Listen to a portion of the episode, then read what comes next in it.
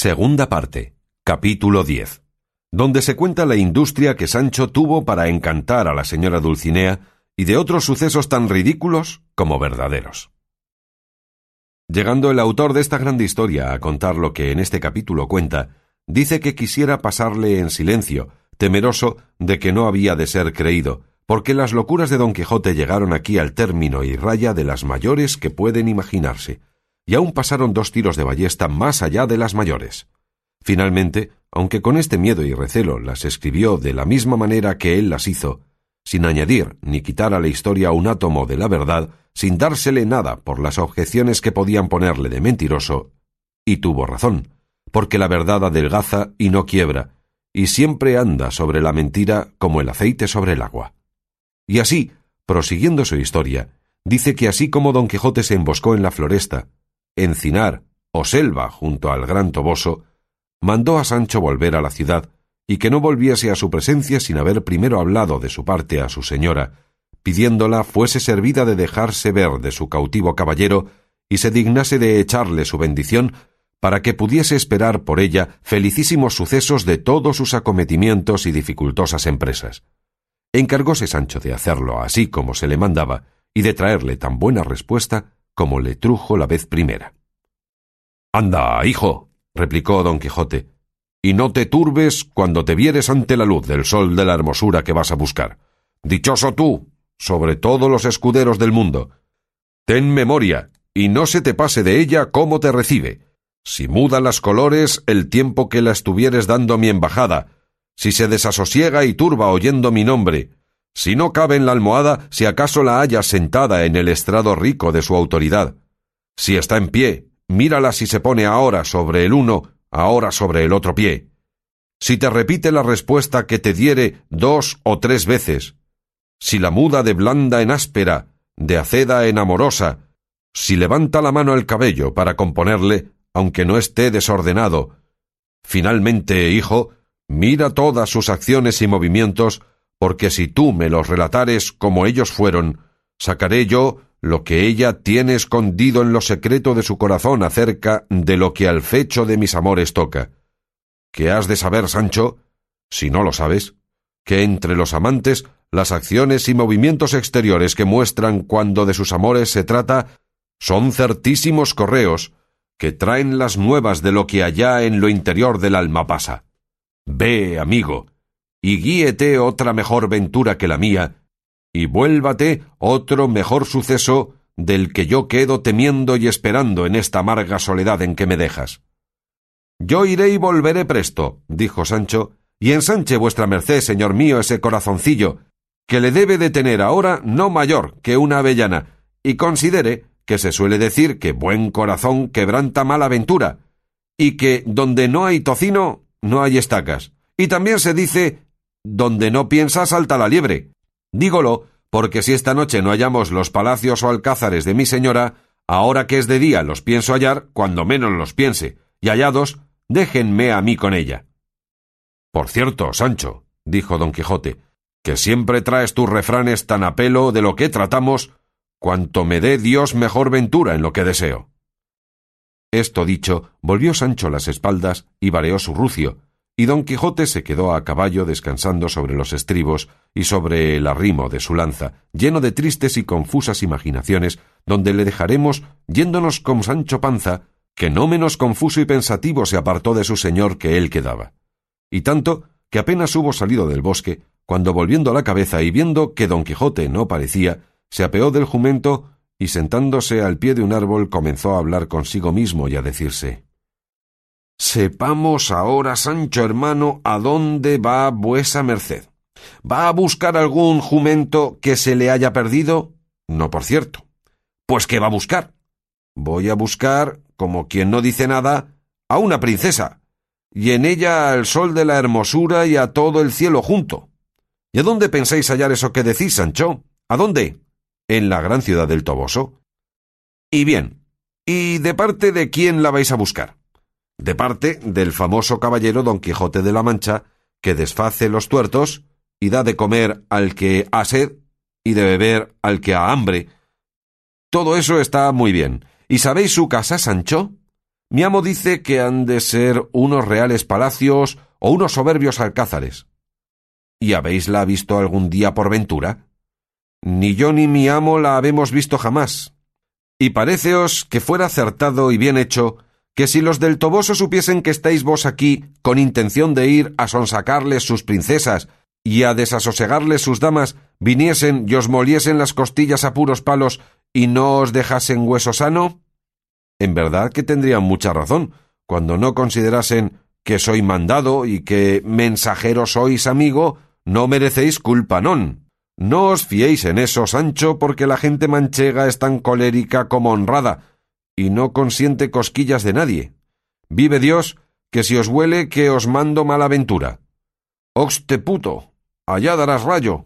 No, sino ándeme yo buscando tres pies al gato por gusto ajeno, y más, que así será buscar a Dulcinea por el Toboso como a Marica por Ravena o al bachiller en Salamanca.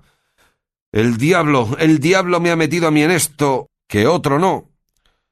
Este soliloquio pasó consigo Sancho, y lo que sacó de él fue que volvió a decirse Ahora bien, todas las cosas tienen remedio si no es la muerte, debajo de cuyo yugo hemos de pasar todos mal que nos pese al acabar de la vida. Este mi amo por mil señales he visto que es un loco de atar.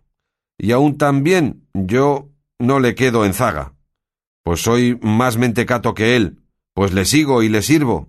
Si es verdadero el refrán que dice dime con quién andas, decirte eh, quién eres, y el otro de no con quien naces, sino con quien paces. Siendo pues loco, como lo es, y de locura que las más veces toma unas cosas por otras y juzga lo blanco por negro y lo negro por blanco, como se pareció cuando dijo que los molinos de viento eran gigantes y las mulas de los religiosos dromedarios y las manadas de carneros ejércitos de enemigos y otras muchas cosas a este tono, no será muy difícil hacerle creer que una labradora, la primera que me topare por aquí es la señora Dulcinea. Y cuando él no lo crea, juraré yo. Y si él jurare, tornaré yo a jurar. Y si porfiare, porfiaré yo más. Y de manera que tengo de tener la mía siempre sobre el hito, venga lo que viniere. Quizá con esta porfía acabaré con él que no me envíe otra vez a semejantes mensajerías, viendo cuán mal recado le traigo de ellas. O quizá pensará, como yo imagino, que algún mal encantador de estos que él dice que le quieren mal, la habrá mudado la figura por hacerle mal y daño. Con esto que pensó Sancho Panza, quedó sosegado su espíritu y tuvo por bien acabado su negocio, y deteniéndose allí hasta la tarde, por dar lugar a que don Quijote pensase que le había tenido para ir y volver del Toboso. Y sucedióle todo tan bien que cuando se levantó para subir en el rucio, vio que del Toboso hacia donde él estaba venían tres labradoras sobre tres pollinos o pollinas, que el autor no lo declara, aunque más se puede creer que eran borricas por ser ordinaria caballería de las aldeanas. Pero, como no va mucho en esto, no hay para qué detenernos en averiguarlo. En resolución, así como Sancho vio a las labradoras, a paso tirado volvió a buscar a su señor don Quijote, y hallóle suspirando y diciendo mil amorosas lamentaciones. Como don Quijote le vio, le dijo ¿Qué hay, Sancho amigo? Podré señalar este día con piedra blanca o con negra. Mejor será, respondió Sancho, que vuesa merced la señale con almagre, como rétulos de cátedras, porque le echen bien de ver los que le vieren. De ese modo, replicó don Quijote, buenas nuevas traes. Tan buenas, respondió Sancho, que no tiene más que hacer vuesa merced sino picar a Rocinante y salir a lo raso a ver a la señora Dulcinea del Toboso, que con otras dos doncellas suyas viene a ver a vuesa merced. Santo Dios. ¿Qué es lo que dices, Sancho amigo? dijo don Quijote. Mira, no me engañes, ni quieras con falsas alegrías alegrar mis verdaderas tristezas. ¿Qué sacaría yo de engañar a vuesa merced? respondió Sancho, y más estando tan cerca de descubrir mi verdad. Pique, señor, y venga, y verá venir a la princesa nuestra ama vestida y adornada en fin como quien ella es. Sus doncellas y ella todas son una ascua de oro, todas mazorcas de perlas, todas son diamantes, todas rubíes, todas telas de brocado de más de diez altos, los cabellos sueltos por las espaldas que son otros tantos rayos de sol que andan jugando con el viento, y sobre todo, vienen a caballo sobre tres cananeas remendadas que no hay más que ver.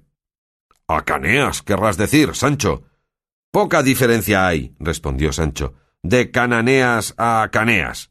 Pero vengan sobre lo que vinieren, ellas vienen las más galanas señoras que se puedan desear, especialmente la princesa Dulcinea mi señora, que pasma los sentidos. Vamos, Sancho hijo, respondió don Quijote, y en albricias de estas no esperadas como buenas nuevas, te mando el mejor despojo que ganar en la primera aventura que tuviere, y si esto no te contenta, te mando las crías que este año me dieren las tres yeguas mías, que tú sabes que quedan para parir en el prado concejil de nuestro pueblo. A las crías me atengo, respondió Sancho, porque de ser buenos los despojos de la primera aventura no está muy cierto. Ya en esto salieron de la selva y descubrieron cerca a las tres aldeanas. Tendió don Quijote los ojos por todo el camino del Toboso, y como no vio sino las tres labradoras, turbóse todo y preguntó a Sancho si las había dejado fuera de la ciudad. ¿Cómo fuera de la ciudad? respondió. ¿Por ventura tiene vuesa merced los ojos en el colodrillo que no ve que son estas las que aquí vienen resplandecientes como el mismo sol a mediodía? Yo no veo, Sancho, dijo don Quijote, sino a tres labradoras sobre tres borricos. Ahora me libre Dios del diablo, respondió Sancho. ¿Y es posible que tres acaneas o como se llaman, blancas como el ampo de la nieve, le parezcan a vuesa merced borricos? Vive el Señor que me pele estas barbas si tal fuese verdad. Pues yo te digo, Sancho amigo, dijo don Quijote, que es tan verdad que son borricos o borricas como yo soy don Quijote y tú Sancho Panza. A lo menos, a mí tales me parecen. Calle, señor, dijo Sancho, no diga la tal palabra, sino despabile esos ojos, y venga a hacer reverencia a la señora de sus pensamientos que ya llega cerca. Y diciendo esto, se adelantó a recibir a las tres aldeanas, y apeándose del rucio, tuvo del cabestro al jumento de una de las tres labradoras, y hincando ambas rodillas en el suelo, dijo Reina y princesa y duquesa de la hermosura, vuestra altivez y grandeza sea servida de recibir en su gracia y buen talente al cautivo caballero vuestro, que aquí está hecho piedra mármol, todo turbado y sin pulsos, de verse ante vuestra magnífica presencia. Yo soy Sancho Panza, su escudero, y él es el asendereado caballero Don Quijote de la Mancha, llamado por otro nombre el caballero de la triste figura. A esta sazón ya se había puesto Don Quijote de hinojos junto a Sancho y miraba con ojos desencajados y vista turbada a la que Sancho llamaba reina y señora, y como no descubría en ella sino una moza aldeana, y no de muy buen rostro, porque era carirredonda y chata, estaba suspenso y admirado, sin osar despegar los labios. Las labradoras estaban asimismo atónitas, viendo aquellos dos hombres tan diferentes, hincados de rodillas, que no dejaban pasar adelante a su compañera, pero rompiendo el silencio la detenida, toda desgraciada y mohina, dijo Apártense, Nora, en tal del camino y déjennos pasar que vamos deprisa. A lo que respondió Sancho Oh princesa y señora universal del Toboso, cómo vuestro magnánimo corazón nos enternece viendo arrodillado ante vuestra sublimada presencia a la columna y sustento de la andante caballería. Oyendo lo cual, otra de las dos dijo Mas jo que te estrego burra de mi suegro. Mirad con qué se vienen los señoritos ahora a hacer burla de las aldeanas, como si aquí no supiésemos echar pullas como ellos. Vayan su camino e déjennos hacer el nueso y serles a sano. Levántate, Sancho, dijo en este punto don Quijote, que ya veo que la fortuna de mi mal no harta. Tiene tomados los caminos todos por donde pueda venir algún contento a esta ánima mezquina que tengo en las carnes. Y tú, oh extremo del valor que puede desearse, término de la humana gentileza, único remedio de este afligido corazón que te adora, ya que el maligno encantador me persigue y ha puesto nubes y cataratas en mis ojos, y para sólo ellos, y no para otros, ha mudado y transformado tu sin igual hermosura y rostro en el de una labradora pobre, si ya también el mío no le ha cambiado en el de algún vestiglo, para hacerle aborrecible a tus ojos, no dejes de mirarme blanda y amorosamente, echando de ver en esta sumisión y arrodillamiento que a tu contrahecha hermosura hago la humildad con que mi alma te adora. Toma que mi abuelo, respondió la aldeana. Amiguita soy yo de oír resquebrajos. Apártense y déjennos ir y agradecérselo hemos. Apartóse Sancho y dejóla ir, contentísimo de haber salido bien de su enredo. Apenas se vio libre la aldeana que había hecho la figura de Dulcinea, cuando picando a su cananea con un aguijón que en un palo traía, dio a correr por el prado adelante.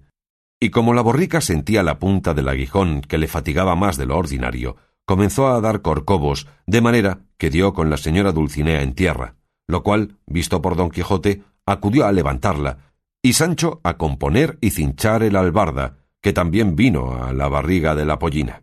Acomodada pues la albarda, y queriendo don Quijote levantar a su encantada señora en los brazos sobre la jumenta, la señora, levantándose del suelo, le quitó de aquel trabajo porque, haciéndose algún tanto atrás, tomó una corridica y puestas ambas manos sobre las ancas de la pollina, dio con su cuerpo más ligero que un halcón sobre la albarda, y quedó a horcajadas como si fuera hombre, y entonces dijo Sancho Vive Roque, que es la señora nuestra ama más ligera que un alcotán, y que puede enseñar a subir a la jineta al más diestro cordobés o mexicano.